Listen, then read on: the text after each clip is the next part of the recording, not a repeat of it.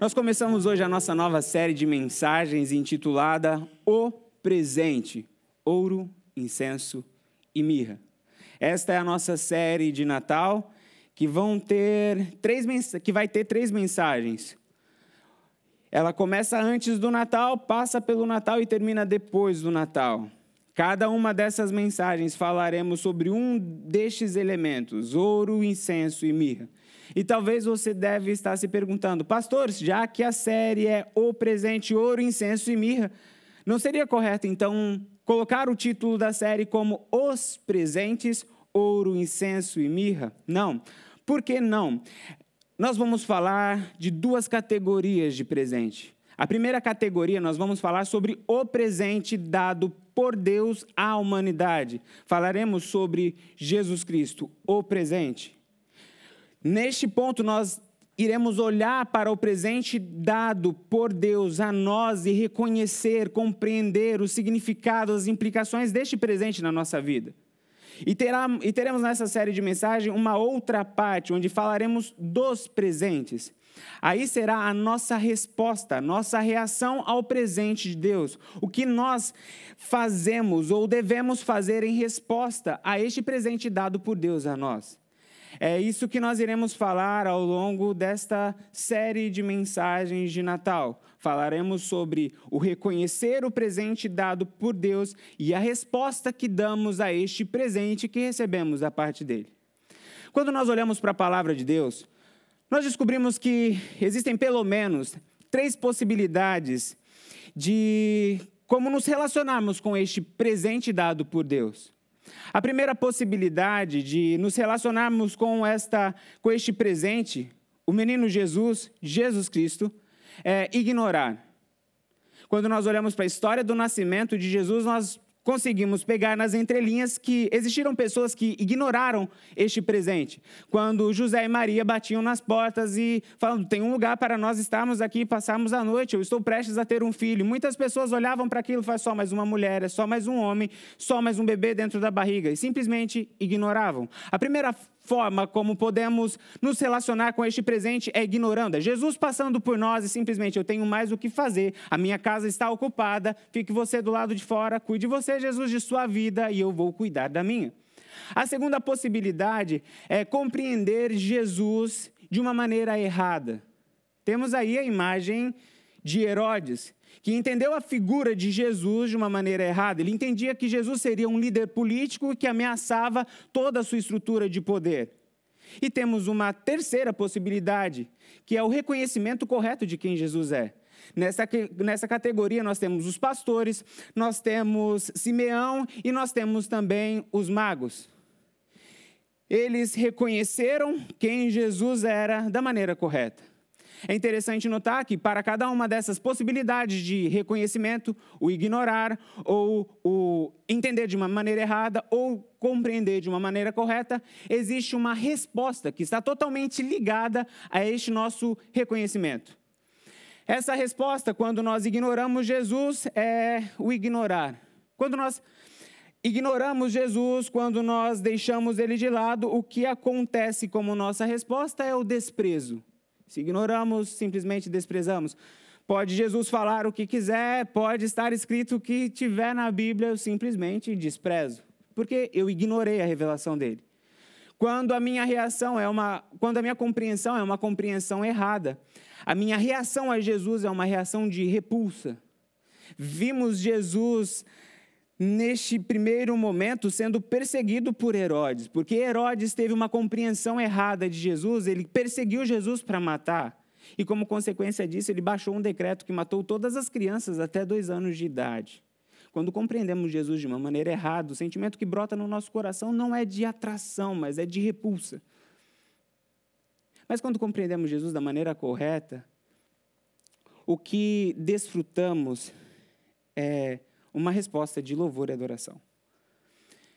Quando olhamos para este primeiro momento da vida de Jesus, estabelece-se uma lógica composta de três etapas.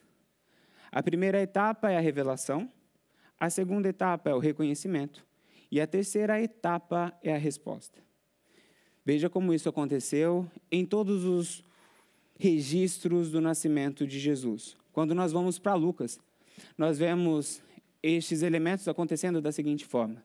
Em Lucas capítulo 2, nós vemos ali, logo no início, o registro dos pastores.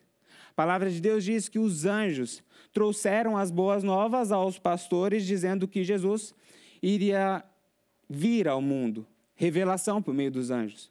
Depois eles reconheceram. Ao ouvir essa mensagem dos anjos, os pastores disseram: Este é Senhor, este é Messias, este é Salvador. E a resposta destes pastores foi: eles louvaram e adoraram. Lucas capítulo 2, verso 20, você pode ver isso. Quando continuamos ainda em Lucas, Lucas capítulo 2 ainda, nós vemos o registro de Simeão. Agora a revelação não vem por meio dos anjos, mas vem, diz a palavra de Deus, por meio do Espírito Santo. O Espírito Santo revelou a Simeão que o menino Jesus haveria de nascer. Essa foi a revelação. Simeão vai, encontra-se com Jesus e ele reconhece Jesus e diz: Jesus é o Salvador. E a resposta dele foi pegar o menino Jesus no colo e adorar a Deus. E a terceira história vemos em Mateus, quando vemos lá os reis magos. Abre parênteses, não são três reis magos, magos. São três presentes, mas não três reis magos. Se olharmos na Bíblia, nós não vemos nem a palavra reis e nem três reis. O que vemos lá são magos ou sábios. Aqui tudo indica eram mais do que três. Mas voltando aqui, fechando esse parente, os magos eles recebem a revelação da parte de Deus por meio de uma estrela. Eles reconhecem Jesus quando eles chegam e encontram José, Maria e o menino Jesus. E ali eles reconhecem, dizendo quem era Jesus. E depois disso, eles têm uma resposta: que eles dobram seus joelhos, adoram a Jesus e entregam ouro, incenso e mirra. Por que eu fiz esse panorama geral? Porque eu acredito o seguinte: que nós hoje também temos diante de nós essa mesma história acontecendo. O Senhor se revela a nós constantemente, ou por meio do seu Espírito, ou por meio de situações da nossa caminhada do dia a dia. Diante disso, nós podemos reconhecer quem Ele é, qual é o seu poder, qual é a sua função na nossa vida. E a partir disso, nós temos também a responsabilidade de oferecer as respostas corretas. Essa série de mensagens, ela vai caminhar nesses dois trilhos: o trilho do reconhecimento, de entender quem Jesus é, qual é a sua função na nossa vida, por que ele veio aqui na terra, o que podemos esperar dele. E o segundo trilho é qual deve ser a nossa resposta. Porque afinal de contas, o aniversário não é nosso, o aniversário é de Cristo, é nós que damos o presente a ele. É sobre isso que nós vamos falar nessa série de mensagens. E o texto que vai nos nortear nessas três mensagens se encontra em Mateus capítulo 2, do verso, verso 10 e verso 11. Quero convidar os irmãos e irmãs a abrirem suas Bíblias em Mateus, capítulo 2, verso 10 e verso 11.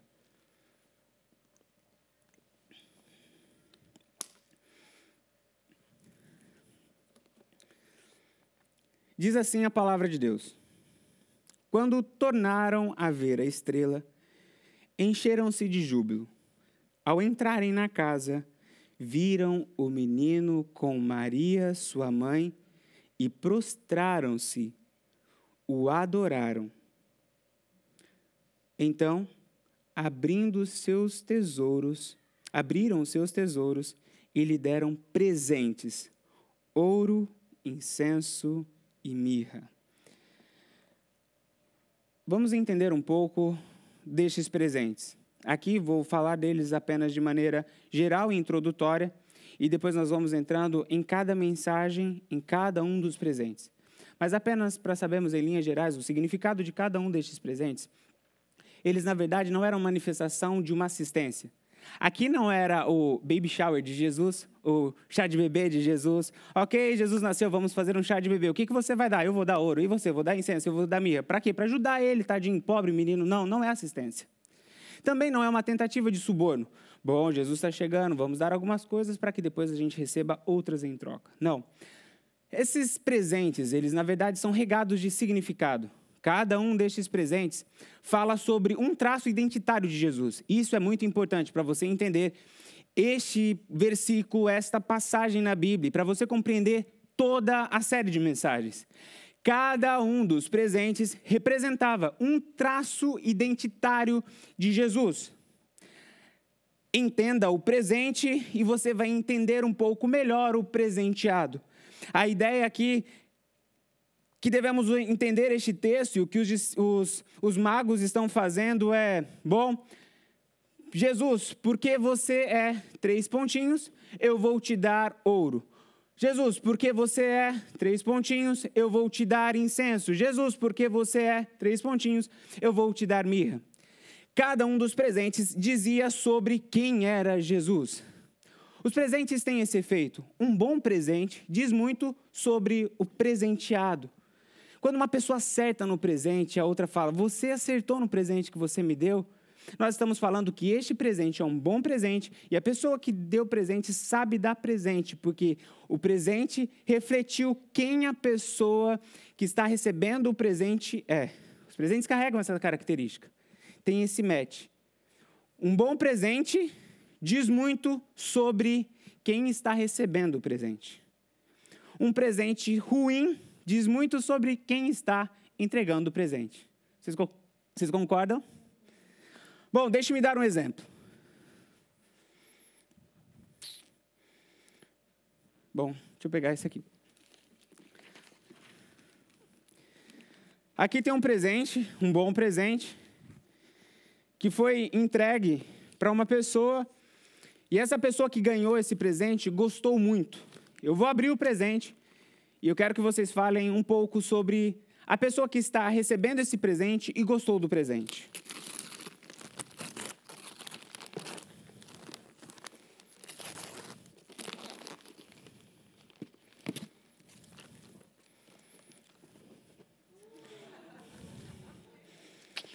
Essa é a nova camisa da seleção brasileira. Bom, diga para mim, a pessoa que ganhou essa camisa, ela gostou muito. Essa pessoa gosta ou não gosta de esporte? Essa pessoa que ganhou essa camisa e gostou muito, ela gosta ou não gosta do Brasil? Essa pessoa que ganhou essa camisa, ela gosta ou não gosta de usar roupa esporte? A pessoa que ganhou essa camisa sou eu. E vocês acertaram completamente. Vamos a outro presente.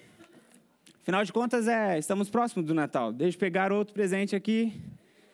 Bom, vou pegar esse aqui. Compridinho, mais modesto. Bom, esse presente também, a pessoa que ganhou gostou bastante. Deixa eu abrir.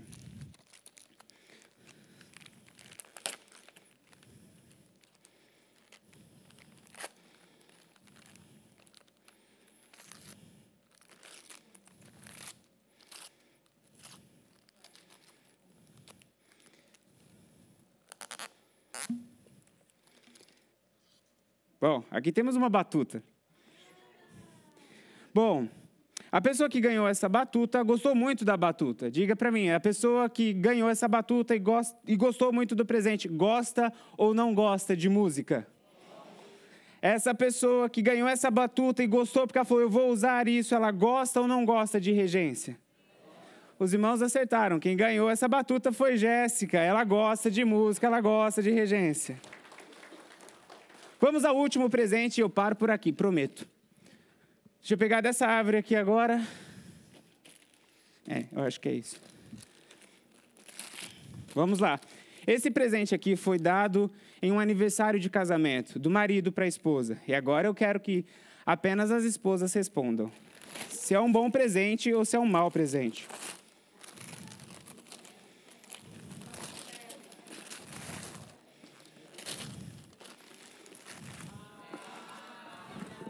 Uma verde, passar. Lembram que eu disse? Um bom presente. Um bom presente diz muito. calma aí, calma aí. Um bom presente diz muito sobre o presenteado. Um mau presente diz muito sobre aquele que entregou o presente. Mulheres, digam para mim: este marido é? Mal. que mais? Sem noção. Bom, obrigado pelos elogios. Brincadeira, não foi eu que dei para Jéssica, mas uh, o que o que esses exemplos que eu trouxe aqui estão tentando ilustrar? Os presentes dizem muito, bons presentes dizem muito sobre a pessoa que está recebendo o presente. No caso dos magos e de Jesus, sim, Jesus recebeu bons presentes, porque os presentes diziam respeito quem Jesus era. Quando eles entregaram ouro, eles estavam dizendo: Jesus é rei. Por isso entregamos ouro. Ah, o ouro está ligado à realeza. Todos os elementos que compõem a realeza, que constituem os elementos identitários de um rei, são formados por ouro, são construídos por ouro. Coroa, ouro, mastro, ouro, trono de ouro. Entregaram ouro para Jesus, dizendo: Nós entregamos ouro para este bebê, porque ele não é apenas um bebê, ele é rei. Eles entregaram não apenas ouro, eles entregaram incenso. Ao entregar incenso, eles estavam dizendo: entregamos incenso para este bebê porque ele é Deus. Incenso era um elemento usado nos cultos, nas relações religiosas do povo com Deus. Ao entregar incenso para aquele bebê, ao entregar incenso para Jesus, eles, estavam dizendo: Nós entregamos incenso para Jesus porque Jesus é Deus. E o último elemento, quando eles entregaram mirra, eles estavam dizendo: Entregamos mirra porque este bebê, que é rei e é Deus, terá de enfrentar um grande sofrimento e enfrentar a morte. Mirra tinha duas funções. A primeira função era de aliviar dores agudas. Misturava-se mirra com um vinho e funcionava quase que como a morfina dos tempos antigos. Os soldados, quando iam para a guerra e eram feridos na guerra, eles tomavam essa mistura de vinho com a mirra para aliviar as dores. Se você for lá em Marcos, capítulo 15, verso 22 e 23, você vai ver que ofereceram este mesmo líquido, essa mesma composição, vinho e mirra, quando Jesus estava crucificado para aliviar a dor de Jesus. Uma das funções da mirra é ser usado como este analgésico poderoso. Mas também a mirra era usada para preparar os corpos das pessoas que haviam morrido. O que os magos estavam dizendo, o que os os sábios estavam dizendo era: Nós estamos entregando mirra para este bebê porque ele é rei e Deus, mas ele vai passar por um momento de grande sofrimento e de grande dor. Este era o significado dos presentes e o que os, o que os, os sábios estavam dizendo é: nós reconhecemos que este aqui não é apenas um bebê, não é apenas mais um bebê. Ele é o rei dos seis, ele é o Deus dos deuses, e é o Deus e o rei que vai enfrentar sofrimento, vai enfrentar morte, mas vai vencer. Este é o significado. Como disse, nós vamos focar em cada uma das nossas mensagens em uma característica do nosso Senhor Jesus Cristo. E a de hoje é Jesus, o Rei. Quando nós olhamos para este texto, algo que me chama muita atenção é a capacidade destes sábios de conseguir identificar rei em Jesus. De conseguir ver mesmo em um bebê, numa manjedoura, que Jesus era rei. Isso é algo extraordinário, porque se nós olharmos para o contexto, não é tão fácil identificar Jesus como rei. Porque geralmente rei não nasce em manjedoura. Rei geralmente nasce em berço de ouro. Geralmente o nascimento de um rei é anunciado com as tropas reais não é nenhuma simplicidade, não. Mas eles conseguiram, mesmo num contexto tão diferente, olhar para Jesus e falar: aqui está o rei. Eles conseguiram olhar para Jesus e, mesmo em meio à fragilidade de um bebê, ver os traços de um rei. Isso é fantástico. Porque Jesus não estava em seu trono de glória, não estava vestido com seu manto de glória, não. Jesus estava na fragilidade de um bebê, chorando como um outro bebê qualquer, nos braços de sua mãe como um outro bebê qualquer. E eles olharam, mesmo na fragilidade de Jesus, e conseguiram identificar Jesus como rei. É válido nós passarmos um highlight, um marca-texto, neste momento nos, nos, nos sábios, porque muitas outras pessoas não conseguiram identificar Jesus como rei, mesmo vivendo com ele 33 anos. E acredito que o motivo pelo qual que essas pessoas não conseguiram identificar Jesus como rei é porque eles olhavam para Jesus e falavam: ele é meio estranho. Olha as conexões dele. Ele não é um rei que faz conexões com outros reinados, com pessoas de influência. Não, não. Ele está tocando em prostituta. Ele senta para comer com pecadores. Ele, ele vai jantar na casa de cobrador de imposto, de impostos. Ele toca em leprosos. ele é estranho. Rei não é, pode ser qualquer coisa, mas rei não. E aí seguem olhando Jesus e vendo a vida de Jesus e, e chegam até a morte de Jesus. E eu acredito que muitos, quando Jesus morreu, falou: Eu sabia, estava certo. É qualquer coisa, mas rei não é, porque rei não morre na cruz. Quem morre na cruz é bandido. É pessoa que não tem caráter, é, só é a escória da sociedade. São aqueles que abusam, são aqueles que roubam, são aqueles que matam. A cruz era a pior forma de morrer. Rei que é rei não morre na cruz. Rei que é rei morre em seu palácio e tem um cortejo regado de canso, canções, pessoas, tesouros. Morrer na cruz, não, não. Mas veja, aqueles magos conseguiram reconhecer Jesus e falar: aqui tem um rei. E eu acredito que aqui está um dos grandes desafios para nós hoje, como igreja cristã: reconhecer Jesus como rei. Eu acredito que muitas vezes o nosso relacionamento com o Senhor Jesus está sendo comprometido porque nós não estamos conseguindo reconhecê-lo como rei. E acredito que muitas das nossas tentativas e esforços para representá-lo aqui na terra também são corrompidas, também são afetadas, porque temos dificuldade de reconhecer Jesus como Rei. É importante que nós paremos por um momento e nos lembremos disso. Jesus é Rei. Jesus não é o gênio da lâmpada mágica que recorremos a Ele apenas para fazer os nossos pedidos. Jesus também não é um hobby que nós nos aproximamos dele aos finais de semana para termos um fun time. Um momento divertido, um momento engraçado, um momento de, descontra de descontração apenas para aliviar o estresse da semana. Não. Jesus não é o gênio da lâmpada mágica, Jesus não é um hobby e Jesus também não é uma imagem de escultura que construímos com, a, construímos com as nossas próprias mãos. Do tipo que fazemos um Deus aos nossos moldes. Ah, eu gosto disso, continua com isso. Eu não gosto, eu tiro esse pedaço de Deus, porque eu não gosto, ele é um Deus que eu faço. Deus não é um Deus customizado.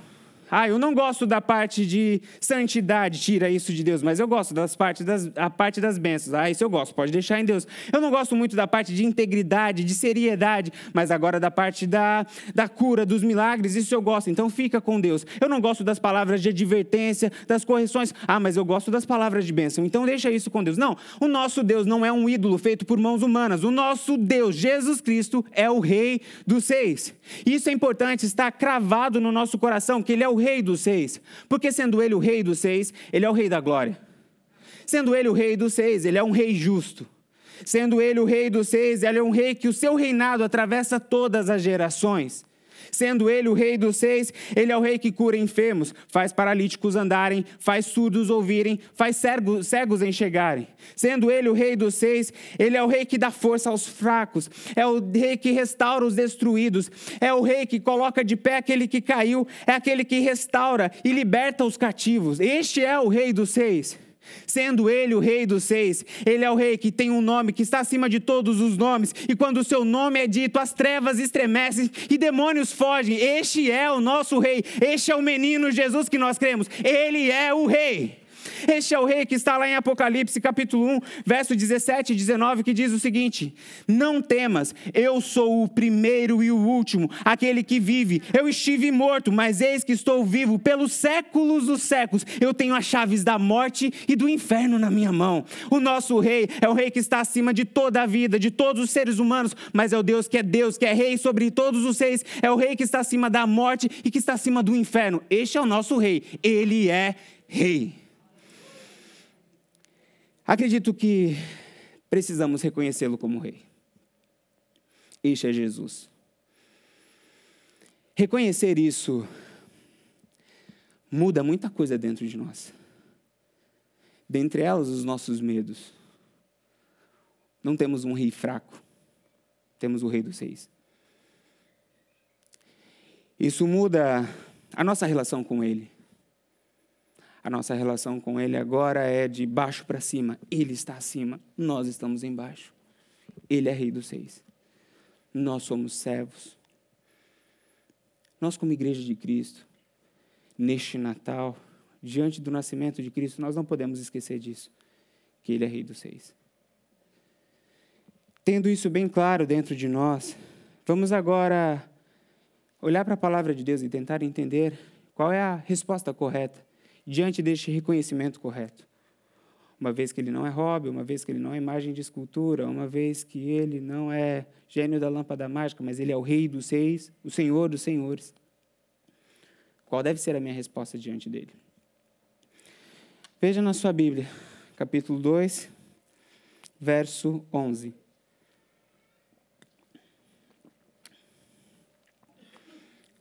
Diz assim a palavra de Deus. Mateus capítulo 2, verso 11. Ao entrarem na casa, viram o menino com Maria, sua mãe, e prostraram-se, e prostrando-se, o adoraram. Então abriram seus tesouros e lhe deram presentes: ouro, incenso e mirra. Quais foram as duas respostas diante a realeza do menino Jesus? Eles se prostraram, eles abriram seus tesouros e entregaram ouro. Essas foram as duas respostas: submissão total e entrega total. Se prostraram, submissão total. Abriram seus tesouros e entregaram o seu ouro. Entrega total. Vamos refletir um pouco sobre submissão total. Aqui nós estamos diante daquilo que podemos chamar de linguagem não verbal. Eles não falaram nada, nós entregamos, nós nos submetemos totalmente a Ti. Mas o que eles estavam dizendo era exatamente isso. Nós temos a comunicação verbal, que são as palavras, e temos a comunicação não verbal, que é a expressão, gestos e postura. O que aconteceu com eles é que eles usaram a comunicação não verbal, que, diga-se de passagem, carrega muito mais significado até do que a própria comunicação verbal. O que aconteceu lá foi mais ou menos assim. Imagine que eu estou aqui pregando e de repente entra um homem por aquela porta. Quando aquele homem entra pela porta, eu paro de falar.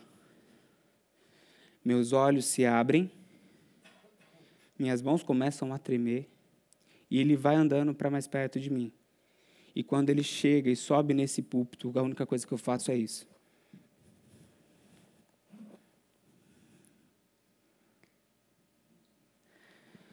Eu não precisei falar nada.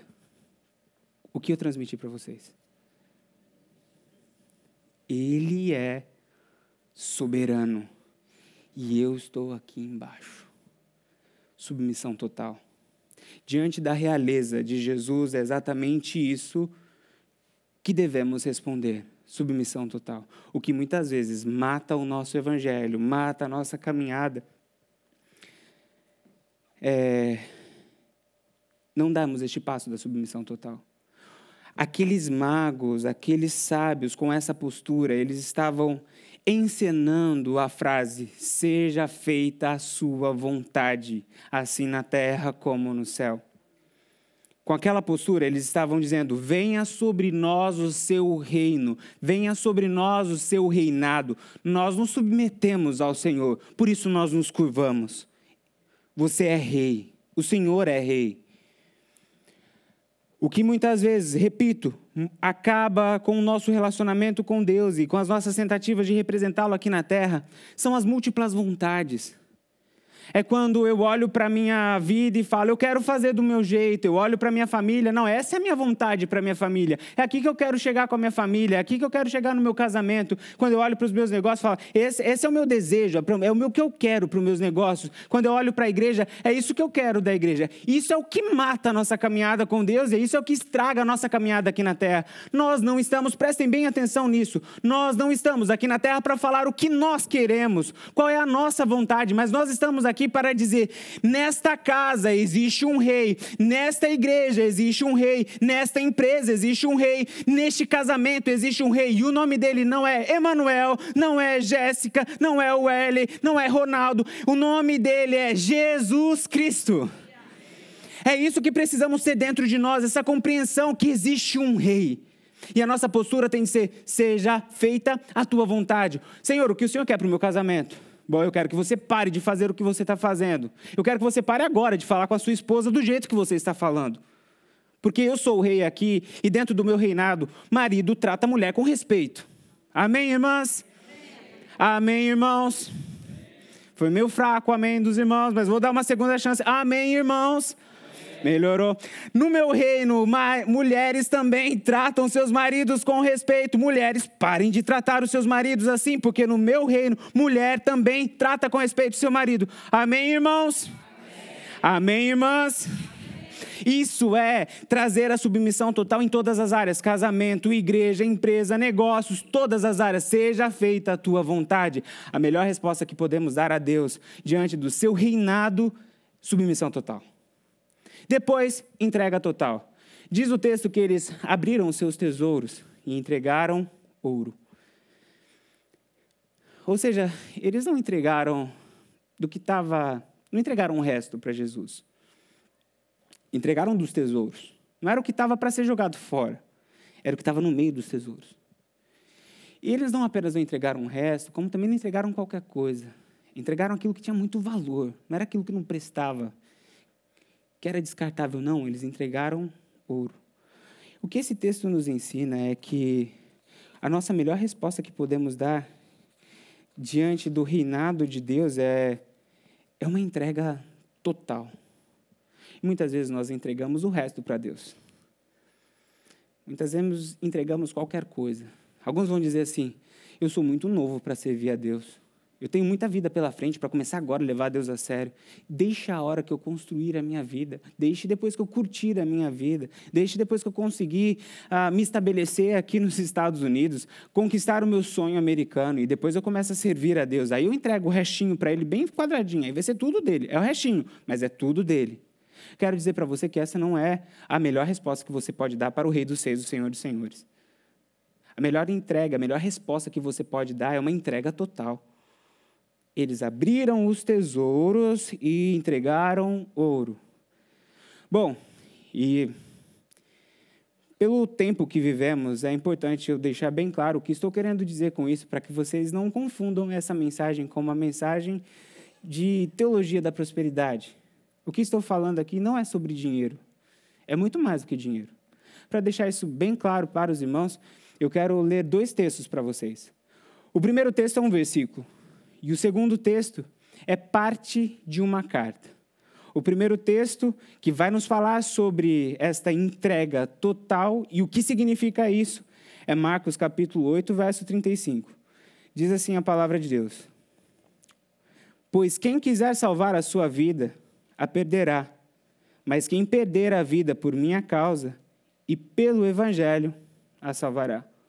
A conversa não é sobre dinheiro, a conversa é sobre vida. Tesouro é muito mais do que dinheiro, é a vida toda. Deixe-me ler agora o segundo texto. Este texto é parte da carta de um homem chamado Inácio. Ele foi bispo em Antioquia. E no ano de 107 depois de Cristo, ele foi condenado pelo Império Romano a ser jogado às feras por conta da sua profissão de fé. Ele era um cristão. E veja a carta que ele escreveu alguns momentos antes de sua morte.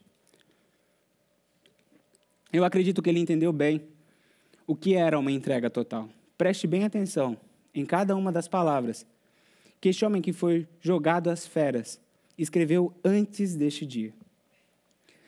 Agora estou começando a me tornar discípulo. Que nada de visível e invisível, por inveja, me impeça de alcançar Jesus Cristo. Fogo e cruz, manadas de feras, lacerações, desmembramentos, deslocamento de ossos, mutilações de membros, trituração de todo o corpo, que os piores flagelos do diabo caiam sobre mim, com a única condição de que eu alcance Jesus Cristo. Para nada me servirão, para nada me serviram os encantos do mundo, nem os reinos deste século. Para mim, é melhor morrer para Cristo Jesus do que ser rei até os confins da terra. Procuro aquele que morreu por nós. Quero aquele que por nós ressuscitou. Isso é entrega total. É alguém que olha para a vida e, e diz: mesmo que todos os reinos fossem me entregue, eu não trocaria isso por Jesus. Mesmo que fosse me dado títulos, reconhecimento, eu não abriria a mão de Jesus. Mesmo que fosse tirado de mim o martírio, o sofrimento, eu não abriria a mão de Jesus. É disso que estamos falando. Nós estamos falando de um evangelho maduro. Nós estamos falando de uma entrega total. Nós não estamos falando de entrega de dinheiro. Nós estamos falando de entrega de vida. Reconhecer Jesus como rei é exatamente isso. É. Eu reconheço o Senhor como rei dos seis, como Senhor dos senhores, como aquele que tem as chaves do céu, mas também do inferno e da morte em suas mãos. E em compreensão disso, eu me submeto, seja feita a tua vontade. E em compreensão disso, eu entrego a minha vida. Eis-me aqui. Custe o que custar, doa o que doer. Eu estou aqui na terra, não é por um acaso, não é à toa. Eu estou aqui para te servir. Essa é a melhor resposta que podemos dar ao Senhor Jesus Cristo nesse Natal. Eu acredito que essa é a melhor resposta que podemos dar a Ele. Este é não apenas a melhor resposta, mas é também o melhor presente que podemos dar. E eu quero, nesse momento, convidar toda a equipe de louvor a vir aqui à frente. E enquanto eles vão se, se posicionando aqui, eu queria perguntar para você: quem é Jesus para você? Quem é Jesus na sua vida? Essa não é apenas uma mensagem evangelística. Não, essa é uma mensagem para os discípulos. Se você é discípulo de Jesus, essa pergunta é exatamente para você. Quem é Jesus para você? Como é que você está se relacionando com Ele? Eu disse no começo dessa mensagem que, diante da revelação de Jesus, existem três possibilidades: ignorar, compreender de maneira errada e compreender de maneira correta. Quando ignoramos, nós desprezamos. Quando compreendemos de maneira errada, isso gera repulsa. Mas quando compreendemos de maneira correta, isso gera atos de louvor, uma resposta de adoração. Nessa manhã, eu creio que o Senhor se revelou a nós, trazendo para nós de uma maneira bem clara a mensagem que Ele é o Rei. A pergunta que precisa ficar no nosso coração nessa manhã é o que precisa ser submetido que ainda não foi submetido. Onde que a minha vontade precisa perder força para que a vontade dele ganhe força? Onde? O que precisa ser entregue? Evangelho muitas vezes virou algo cool a gente gosta do pessoal, a gente gosta de estar aqui nas quatro paredes. Mas eu quero dizer que Evangelho é muito mais do que isso. Também existe a, a questão do pagar o preço. De estar disposto a sofrer por Jesus. De sair da sua zona de conforto. De dizer, Senhor, eis-me aqui, o Senhor é o rei, eu sou o servo. Vamos quebrar essa relação onde eu simplesmente chego aqui e pergunto o que Deus tem para mim hoje. Não, não gostei do prato, por favor, faça outro. Meu pedido ainda não foi atendido, por favor, vamos acelerar, tenho mais o que fazer. Vamos quebrar essa relação e começar a dizer: Senhor, eis-me aqui. Eu me submeto a Ti, seja feita a Tua vontade. Senhor, eis-me aqui, eu me entrego a Ti, seja feita a Tua vontade, do Teu jeito, na Tua hora, porque o Senhor é o Rei e eu sou o servo. Eu não poderia terminar essa mensagem sem dar a você a oportunidade que ainda não entregou a sua vida a Jesus de fazer isso. Você que ainda está vivendo a vida do seu jeito, com a sua sabedoria, com o seu conhecimento, e está vendo que o seu reino não está funcionando, mas que nessa manhã, ao se deparar com o Rei dos Seis, o Senhor dos Senhores, foi tocado pelo Espírito Santo e algo da parte de Deus está queimando dentro de você, dizendo: Eu quero você no meu reino, eu quero conduzir a sua vida, eu quero conduzir a sua história, porque o meu reino não é reino de morte, o meu reino é de vida e vida eterna. Essa manhã, eu quero dar a oportunidade de você de entrar para este reino, de entregar a sua vida a Jesus Cristo. Quero convidar a igreja toda a fechar os olhos. E nesse momento esteja em oração.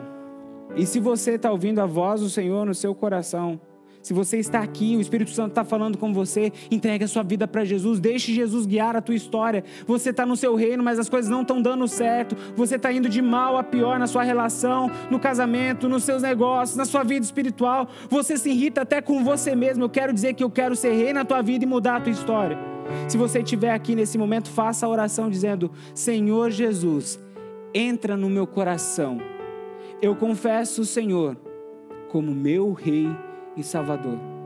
Se você está nos acompanhando pela internet, você também pode fazer essa oração, independente de onde você estiver ou quando você estiver, porque pode ser que você está tendo acesso a essa mensagem há anos depois que ela aconteceu, mas eu quero dizer que Deus colocou essa mensagem para falar com você direto no teu coração e dizendo: "Eu que sou o rei dos reis, o rei que está acima do tempo, estou aqui dizendo para você: eu quero você no meu reino, eu quero cuidar da sua vida, eu quero mudar a sua história". Se neste momento você quer entregar a sua vida a Jesus, onde você estiver, diga: Senhor Jesus, entra no meu coração, eu entrego a minha vida a Ti e confesso o Senhor como meu Rei e o meu Salvador.